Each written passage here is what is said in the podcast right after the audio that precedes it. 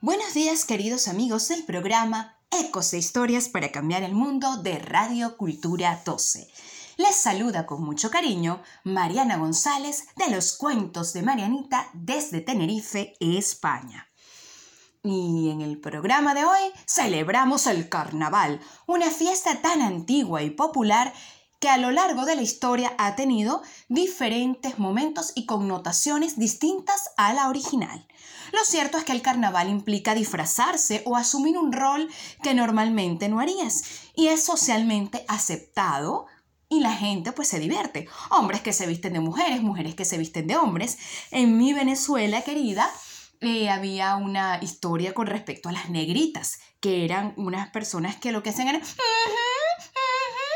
Y entonces parece que eran hombres que se vestían de mujeres o viejitas que se querían hacer pasar por jóvenes y se vestían con todo, se pintaban el rostro de negro y escondían pues quiénes eran. Eh, se ponían máscaras, etc. y bailaban, bailaban, bailaban durante el carnaval. Por aquí, en Santa Cruz de Tenerife, uno de los carnavales más populares del mundo, se va a hacer con, con la temática de Nueva York. Entonces, bueno, hacen varias actividades, vienen diferentes orquestas, es toda una fiesta.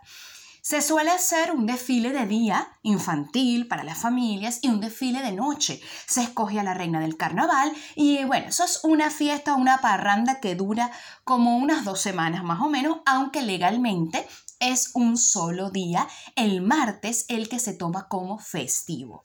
En el caso de Ico de los Vinos, la ciudad donde yo resido, es el carnaval es de los años 80 y así cada pueblo de la isla y de las otras islas también toman temáticas distintas de acuerdo a votaciones que la gente haya hecho el año anterior para poder organizar lo que son las temáticas.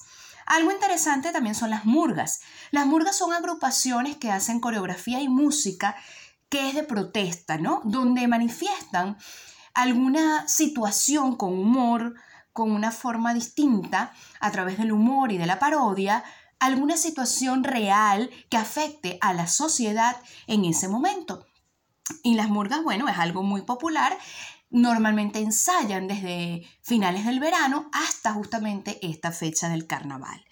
En este pueblo de los Vinos tenemos la murga femenina de las chaladas, una de las más populares, y la de las tiralenguas en el eh, adulto masculino y la de los niños, los tiralingüines. O sea que hay tres tipos de murga, la infantil, la de mujeres y la de hombres. Una cosa, la verdad, bastante peculiar y entretenida que, bueno, a mí me llama un montón la atención.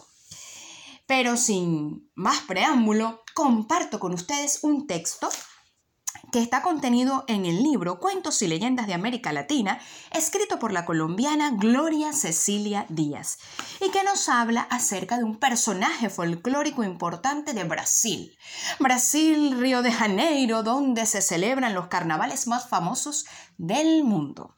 Y dice así, el Sassi Pereré es un pícaro entre los pícaros. Dicen que es un hombre joven, negro o mulato, tiene una sola pierna y también agujeros en sus manos. Tiene manos como coladores. Fuma una pipa y luce un gorro rojo donde se asegura que están sus poderes. Es travieso como ninguno. Le gusta oír las exclamaciones de asco de los comensales cuando les echa mosca en la sopa.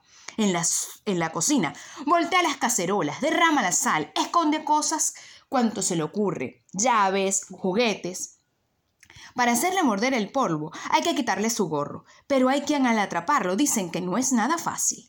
Cuentan también que si se logra aprisionarlo en una botella, realiza los deseos de su carcelero a cambio de libertad.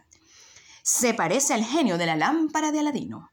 Pero en Brasil, el pobre Sassi Pereré es el que paga todos los platos rotos. Cuando una mamá regaña a su hijo por alguna travesura que ha hecho, le dice, no fui yo, fue el Sassi Pereré. Y como fue el Saci Pereré, el que contó esta historia, me despido hasta la próxima.